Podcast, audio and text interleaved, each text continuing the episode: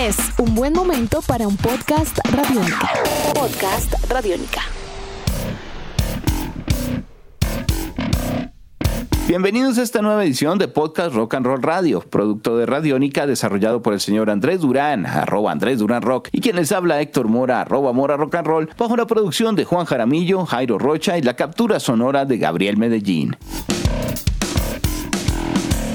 El mundo de la música no para de sorprendernos, casi como la vida misma, y de esa manera poco a poco el lanzamiento de nuevos álbums comienzan a oxigenar una oferta que al día de hoy trae grandes nombres de rock a este espacio, uno con una trayectoria progresiva de alto calibre y otro como una muestra de una nueva generación amante del sonido clásico. Me refiero a la agrupación Liquid Tension Experiment, para quienes el tiempo de confinamiento impuesto por la pandemia global del COVID-19 les proporcionó el espacio y tiempo necesario para escribir y grabar juntos por primera vez en 22 años un nuevo álbum. Socialmente distanciados en un estudio de Nueva York, la banda compuso y grabó LTE 3 en julio del 2020. A su vez, los amantes del sonido classic rock están atentos al nuevo trabajo de la también banda norteamericana Greta Van Fleet, titulado The Battle at Gardens Gate, segunda producción en su carrera y que estaba en el ojo del huracán encima para evaluar su creatividad y contundencia. ¿Álbums buenos, malos, innovadores? ¿Los artistas crecieron, se estancaron o siguieron igual? ¿Cuántas estrellas? Así que hoy en Podcast Rock and Roll Radio, una mirada a los nuevos trabajos de Liquid Tension Experiment y Greta Van Fleet. Eso y mucho más para los próximos minutos. Andrés, muy buenas tardes. Un placer estar con usted el día de hoy y con muchos estrenos. Sí, señor, es verdad. Eh, ante todo, un agradecimiento muy especial a todas las personas que hacen posible este Rock and Roll Radio. Tiene usted razón, Héctor. Hay dos producciones que se pueden decir que eran las más esperadas del 2021 y ya las tenemos en el mercado. Una de ellas, The Battle at the Gardens Gate, talla en la puerta del jardín de Greta Van Fleet, lanzado el 16 de abril 2021. Y por el otro lado tenemos Liquid Tension Experiment 3, Liquid Tension Experiment con su tercer volumen, lanzado un 16 de abril del 2021. Un sonido potente, digamos que un contraste, porque por un lado tenemos a toda una institución dentro de lo que viene a ser un ejercicio de música progresiva en una reunión eh, esperada que ya teníamos, eh, digamos, en la mira desde el año pasado frente a no solo las noticias de la grabación, sino las buenas intenciones que había por parte también de Mike Pornoy, quien, quien había dado ya algunas declaraciones a los medios de comunicación. Y por el lado de los Greta Van Fleet, sencillos, ya creo que tres incluso alcanzaron a presentar. Así que le propongo rápidamente, revisemos, démosle la oportunidad a la sangre fresca en este momento. Greta Van Fleet presenta entonces el cuarteto de Michigan, este sonido especial, un álbum del cual teníamos esperanza de acuerdo a los sencillos. Algunos decían que se parecía más a Zeppelin, otros que se estaba ligando, incluso alcanzaba uno a percibir como una atmósfera propia, pero lo cierto es que el álbum completo salió, es extenso, no sé, aquí hay, hay, hay creo que eh, también opiniones divididas, yo lo sentí como por actos. Tiene usted toda la razón. Esto tiene una duración de 63 minutos, así que sí es verdad, es extenso. Fue grabado entre 2019 y 2020 bajo la producción de Greg Krustin. Podemos decir que es un material que eh, de una u otra manera, queramos o no, precede a lo que fue el Anthem of the Pitiful Army que se realizó en octubre del 2018. Recordemos que este disco causó tanto impacto, causó tanta, digamos, tanto eco que la banda prácticamente se vio obligada a, trabajar en lo que veríamos como EPs, como el Black Smoke Rising, que salió el abril 21 del 2017. Bueno, aunque este disco, este EP salió antes que el Anthem of a Peaceful Army. Vemos que era como un abrebocas. Después sale el Anthem of a, Peaceful Army, eh, paralelamente From the Fires. Así que estamos hablando de dos EPs que traen canciones que están en el Anthem of the Peaceful Army. Yo veo esta operación, Héctor, esto no, es, esto no es la primera vez que ocurre, o sea, no es novedad. Lo que sí puedo ver es que eh, quisieron alargar eh, eh, el pacto que tuvo el Anthem of a Peaceful Army, no quisieron inmiscuirse rápidamente en lo que sería el Battle at Gardens Gate. Y pues que quien lo pensara de, de tanto alargar, de tanto alargue, pues llegó el COVID, supuestamente iba a ser lanzado este disco en el 2020, esta es de las agrupaciones que decidieron no hacerlo. Y fíjese usted Héctor, hasta el 10 16 de abril del 2021 vino a salir este segundo y tan esperado álbum de la agrupación Creta Van Fleet. Realmente creo que aún con la espera eh, sí hay un desarrollo sonoro que no es ajeno a lo que esperaban los fanáticos. De pronto algunas personas, eh, algunos deseábamos incluso que el grupo se hubiera podido desligar un poquito más de algunos sonidos clásicos, pero la verdad son la esencia de la banda y la disposición o la producción de pronto de ciertos momentos en ciertas canciones, la forma como se construyen, eh, tendrían un, claro referente en mucho rock de los años 60 y principios de los 70, pero, pero creo que la tarea está bien hecha. De pronto no sorprende al nivel que nos hubiera gustado, de todas maneras son 12 canciones, hay un trabajo extenso, Andrés, y hay piezas que son de poner atención, así como hacia el final del álbum, la que cierra justamente el trabajo, que es una pieza casi de 9 minutos, The Weight of Dreams, el peso de los sueños. Creo que en ese tipo de ejercicios también un poco de jam y psicodelia, que no eran ajenos al grupo, eh, nos damos cuenta que la banda todavía tiene mucho por dar. A la hora la verdad es una banda joven, 3, 4 años en, en el mundo de la música hoy en día, y más con una pandemia en la mitad, creo que sí alcanzan a, cambiar la percepción de lo que puede ser una repetida más fuerte de, de una banda cuando está comenzando y tiene un buen momento y hace clic, como habíamos visto en los últimos años. Entonces la historia también creo que hizo de las suyas un poco y si bien les tocó esperar, afortunadamente el disco es extenso para que los fanáticos lo puedan disfrutar. Yo creo que en el orden de ideas está claro que los hermanos Kisla, Kiska, Sam, Jake, Yoshi y el primo Danny Wagner, que es el baterista, eh, toman esos sonidos otra vez, es final 60, principios 70, tratan de hacerlos muy propios, por lo menos no lo siente uno que están copiando a nadie. Si hay influencias,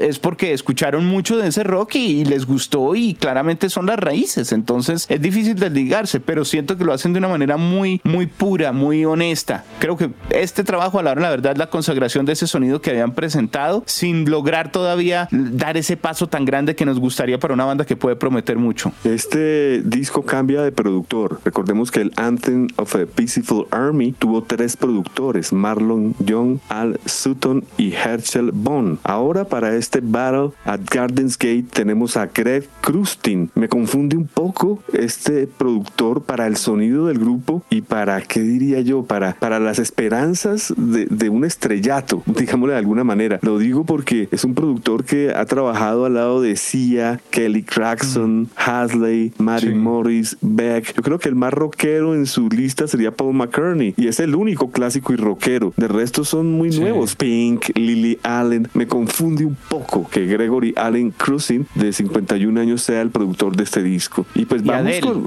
Adele también. Y Adele también, o sea, otra cosa totalmente distinta. Nada que ver, Héctor, nada que ver mm. con, con, lo que estamos acostumbrados. Voy a dar mi dictamen rápidamente, canción por canción, si usted quiere unirse conmigo, porque eh, voy a hacerlo muy rápido. Voy a decir el nombre de la canción, una descripción rápida y si se parece o no a Led Zeppelin, porque pues ese, es el gran, ese es el gran interrogante, ¿no?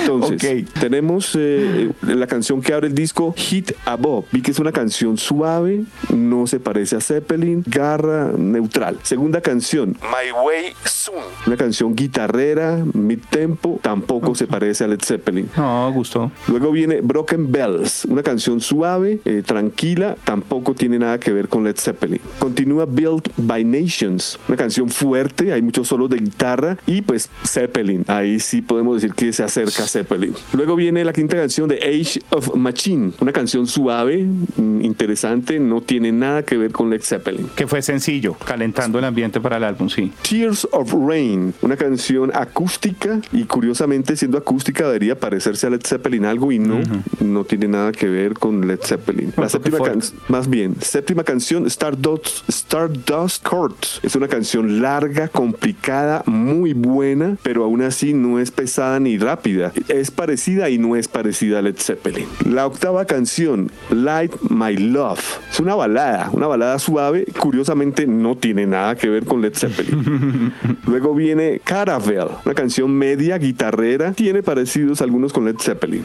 Décima canción, The Barbarians. Una canción suave, tiene muchos solos, pero nada que ver con Led Zeppelin. Luego viene la penúltima canción, Trip the Light Fantastic. Es una canción media, con mucho ambiente, una canción ambiental. Tiene mucho instrumental y mucho de Zeppelin, definitivamente. Es así. Y la canción número 12, The Weight of Dreams, con la que cierra. Una canción media, donde el cantante tiene mucho, mucha figuración, hay buena guitarra y también tiene algunos tintes de Led Zeppelin. Héctor, este es mi, este es mi análisis general del disco. Ahora voy a hacer un análisis eh, eh, muy de lo que percibí en el aire. Veo que el, grupo quedó afectado de tanta comparación con Led Zeppelin. Tanto tanto así, tanto así que pues como en el análisis que acabo de hacer, usted bien se puede dar cuenta que de las 12 canciones, una, dos, tres, cuatro y media son zeppelinescas, o sea que eh, no llega ni a la mitad del disco, así que eh, se nota que estuvieron paranoicos, qué sé yo, en no quererse parecer. Eh, si se parece a Zeppelin es por el cantante, lo veo también tímido, Héctor. Yo pensé que iba a sacar la garra o gritos o cosas porque después de haberlo visto en conciertos últimamente, tiene una voz de señor y unas cosas que pensé que las iba a meter aquí y que iba, y que iba a salir como con más furia del primero, pues como para que nadie dijera nada y lo dejaran ser al hombre. No, veo que eh, tímido, tímido el cantante, me doy cuenta que eh, el señor Joshua tiene su, su, su, timidez, por decir algo. Las guitarras, Héctor, el guitarra, el guitarrista para mí es el mejor del grupo y, veo que también eh, está un poco maniatado, no, no veo que le, que le fluyen los solos. Veo que las canciones son muy, muy medidas y no muy y, poco jam. Las últimas, el Weight of Dreams, The Trip the Life Fantastic, inclusive The Barbarian, serían las canciones más de jam, pero el resto son canciones cortas, concisas. ese es mi dictamen, yo diría, Héctor.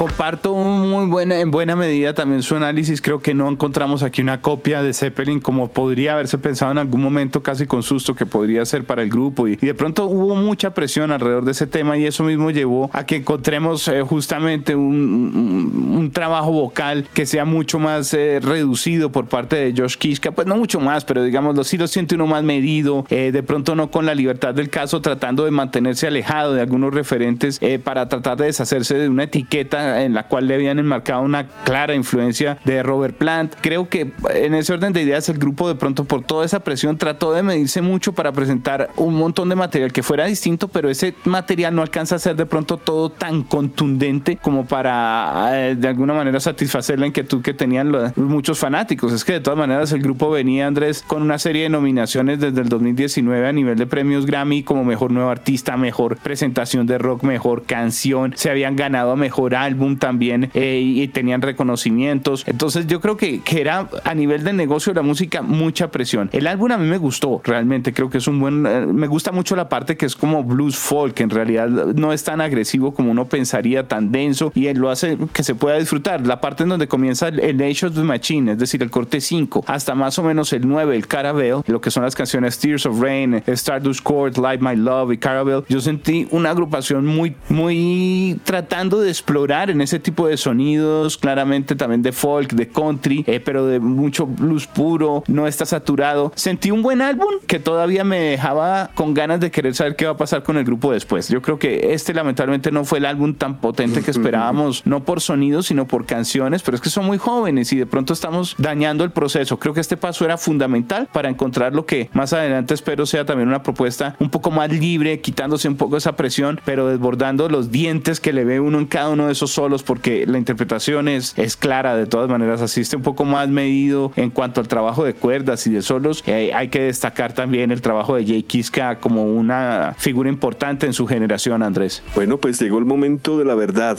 De una a cinco estrellas, ¿cuánto le da usted, Héctor? Yo a este le estaría dando un 3,8. Eh, muy, muy similar. Yo le daría 3, 3 y medio. bueno, ahí va la ñapa.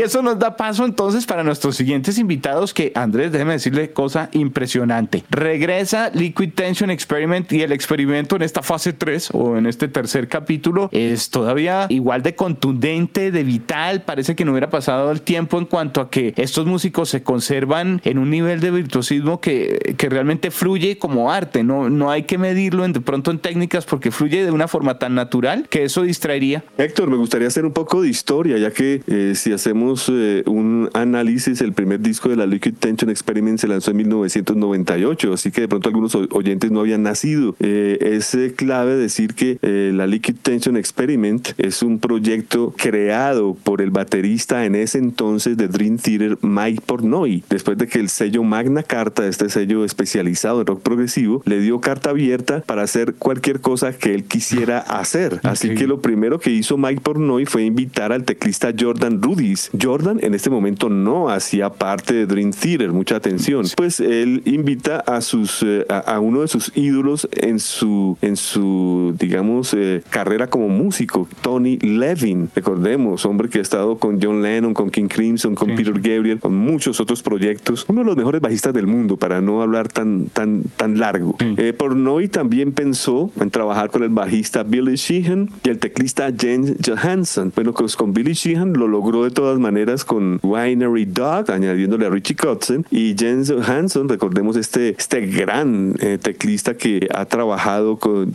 comenzó con Ivy Maustin, con Dio, Rainbow, inclusive con eh, eh, este gran guitarrista Alan Holsworth, o sea, también otro monstruo, es, es otro geniecillo, otro virtuosillo, pero no fue así, fíjese que finalmente para este experimento quedaron los que conocemos. De hecho, el señor Mike Portnoy fue también una, una cuestión de elección haber trabajado con Dimebag Darrell de Pantera, pero pues eh, había conflicto para eh, los sketches, para los horarios. Mm, Así que también hubo coqueteos con Steve Moores, eh, con Gene Matthews de Fates Warning. Bueno, pero finalmente ese fue el primer disco, Liquid Tension Experiment 1998, un disco potente, fuerte, extenso, son 73 minutos, maravilloso. Luego vendría Liquid Tension Experiment 2, que de 98 hay aquí cuántos años de diferencia, ah, un año nomás. Un año, al año, siguiente. Y este disco es, como un accidente, ya que prácticamente esto fue un jam en concierto que ellos hicieron en, en Chicago y luego lo transformaron como si fuera un disco en estudio. Así que eh,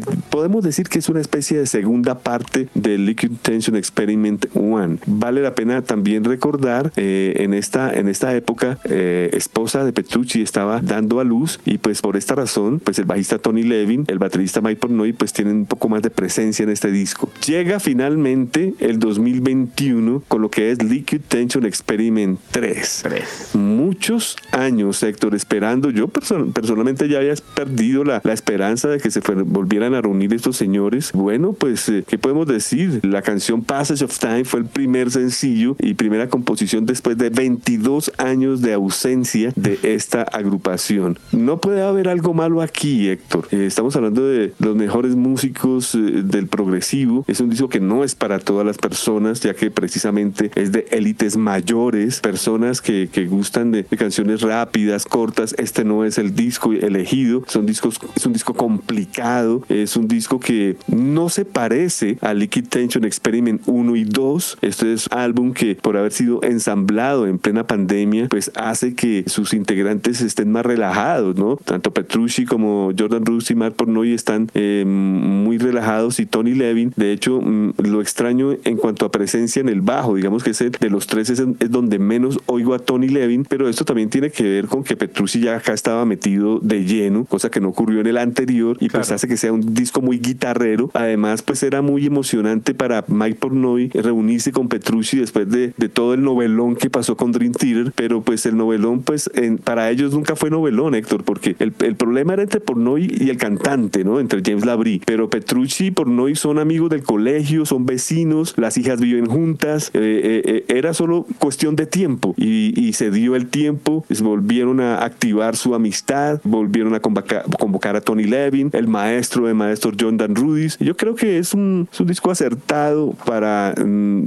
ser una tercera, digamos, parte de esta aventura musical. Lo sentí muy parecido, Andrés, realmente no es, digamos, es diferente, es un capítulo aparte también, no lo siento totalmente desligado tampoco, me parece que, que hay un ejercicio sobre todo de dar una calidad y una visión musical alrededor de, de, cuatro genios y cuatro cerebros cada uno en un universo muy muy complejo en sus, en sus experimentos, bien sea con grupos o en los discos como solistas o en las participaciones que han desarrollado. Digamos que uno pensaría que lo difícil es encontrar un elemento común para que, para que ellos lograran y en formato prácticamente de grupo, es decir, con un aportes colectivos en buena medida, digamos con una participación interesante y una interacción con los demás, desarrollar algo que, que pudiera continuar con todo este tiempo y fuera igual de sólido y sobre todo se sintiera igual de vital. A mí esa es la parte que me, me asombra un poco. Son más de dos décadas, pero el sonido es salvaje. No es un disco, como usted bien dice, para de pronto disfrutar fácilmente quien no se ha familiarizado o no está cercano a este tipo de, de temas largos, extensos, instrumentales, con un desarrollo progresivo, pero me encantó. Yo creo que es una clase de música impresionante. El disco, además, al ser extenso, le permite a uno tener un recorrido eh, justamente realmente por, por una cantidad de sonoridades. El principio es impresionante. Esa canción hipersónica, Andrés, es, es,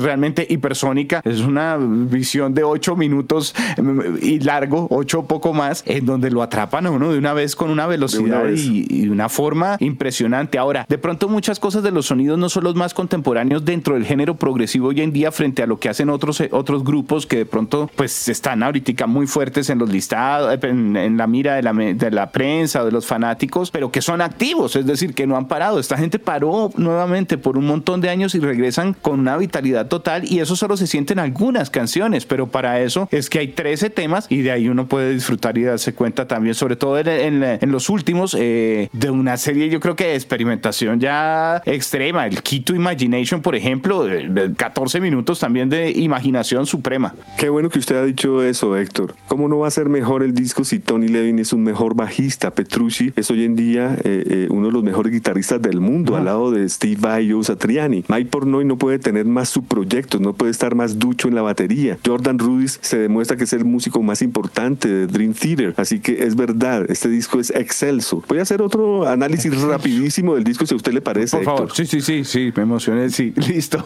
Bueno, Hypersonic, como usted dice, son como tres canciones en una, eh, presencia de todos los miembros del grupo, perfecta canción para abrir el disco. Sí. Luego viene Beating the Odds. Esta canción parece un himno, es optimista, teclado de Jordan. Hay algo que no me gustó cuando comencé a abrir el disco es que le bajaban el volumen, pero después me di cuenta que es que no es que le bajen, sino de hecho hay muchas canciones que inician con su con fade in, o sea, le van subiendo el volumen y así inicia la canción. ¿Qué indica esto? Que hay extractos de jams. Eso es así de fácil, no no no hay que pensarlo mucho. Así que en este Beating the Odds no es que le bajen el volumen, sino que podría haber durado 10 minutos y pues por tiempo. Luego viene la canción Liquid Evolution. Ah, la comercial, digamos. Es una canción atmosférica, down tempo, donde Petrucci se da todo el gusto que quiere. La cuarta canción, sí, la corta también, sí, señor. La cuarta canción, Passage of Time, una canción suave y rápida a su vez, en donde veo mucha, mucha figuración de John Petrucci y Jordan Rudis. Quinta canción, Chris and Kevin, como es el título, Chris and, Amazing Odyssey.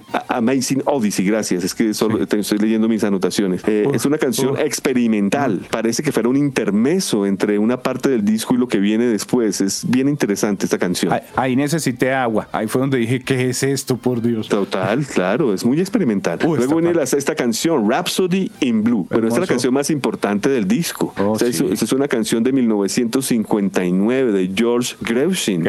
Estamos hablando de eh, jazz primario hecho metal progresivo, Héctor. O sea, el tratamiento acá es más que especial, le cuento. No, la, la versión es hermosa, son de 13 minutos, es progresivo, muchos matices por descubrir, se invita, la grabación es impresionante. Bueno, ellos ya habían, ya hay que tener en cuenta que Andrés, creo que en, en lo que fueron algunas, cuando hicieron la reunión de 10 años, hacia más o menos 2008-2009, hubo algunos registros de esta Rapsodia en Azul de Gershwin, pero, pero no con la calidad y el despliegue y el protagonismo que tienen para este álbum que como usted dice es prácticamente las piezas centrales, hermosa. Muy buena canción. Luego viene la séptima canción Shades of Hope, oh. donde encontramos unos solos de guitarra de virtuoso sin lugar a dudas y un piano, piano de cola inminente. Es una gran canción. Y estaría cerrando el primer LP con Key to the Imagination. Aquí finalmente Tony Levin es el que se lleva eh, los créditos. Eh, hay buenos cambios, 13 minutos, una buena canción para finalizar este primer disco.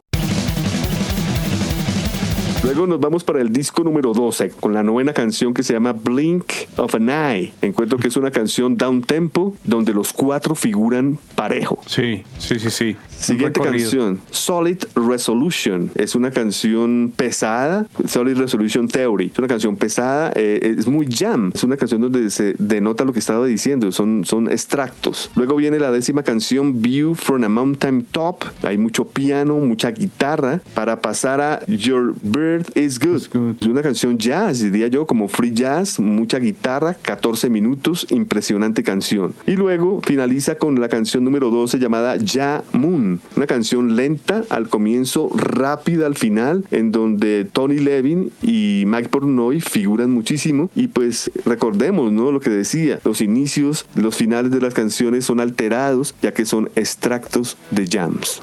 Andrés, creo que esas son las tres, digamos, las, las tres eh, partes partes que podrían conformar este trabajo. Entonces, claramente, como lo vimos, yo sentí la que más me gustó fue la segunda, que pensaría es desde la mitad de, de la primera tanda de lo que es el primer álbum, incluso en la edición estándar, es decir, de lo que es eh, Chris and Kevin's Amazing Odyssey, Al Key to the Imagination, esas cuatro canciones, 5, 6, 7, 8, creo que son un disco increíble por sí solo, de una gran sensibilidad, de una vanguardia total. El principio es totalmente progresivo, abrasivo, las primeras cuatro canciones, y luego esta tanda final que, como usted bien dice, trae extractos de jams que uno pensaría que son, a veces lo siento más como momentos creativos, eh, obviamente con un orden y con un sentir, pero como momentos antes que como canciones. Eso me pasó con el Solid Resolution Theory, por ejemplo, y con eh, Your Beard is Good puntualmente. Creo que es un trabajo que allí se complementa y ese cierre, esas cinco canciones como que envuelven un poquito los otros dos segmentos y, nos presentan una experiencia fabulosa, como hablábamos, cercana a una hora de puro sonido progresivo, de mezclas, de, de disfrutar. El disco, si bien es extenso, hay que escucharlo completo si, si se puede, si se encuentra en ese nivel de goce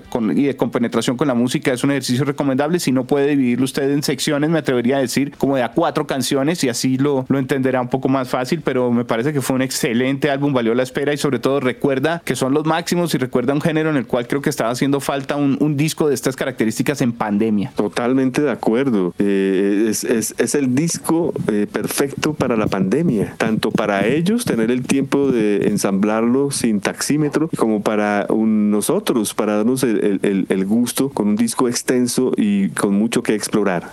Fácilmente, si no hubiera sido por la crisis de COVID-19, no hubiera podido coordinarse la agenda para que estos cuatro genios presentaran el álbum de esta forma, Andrés. El rock se mueve en formas misteriosas. Totalmente, sí, señor. Su calificación. De 1 a 5, Héctor, yo le daría un 4. ¿4? Sí, señor. Ok. ¿Usted? Yo quedé impresionado, yo quedé impresionado. Yo creo que le daría casi que un 4, 4, 5, 4, 4. Wow, muy bien. sí, por ahí, Sí, yo también le daría lo mismo. Sí, es verdad. Hay que escucharlo muchas veces, Héctor.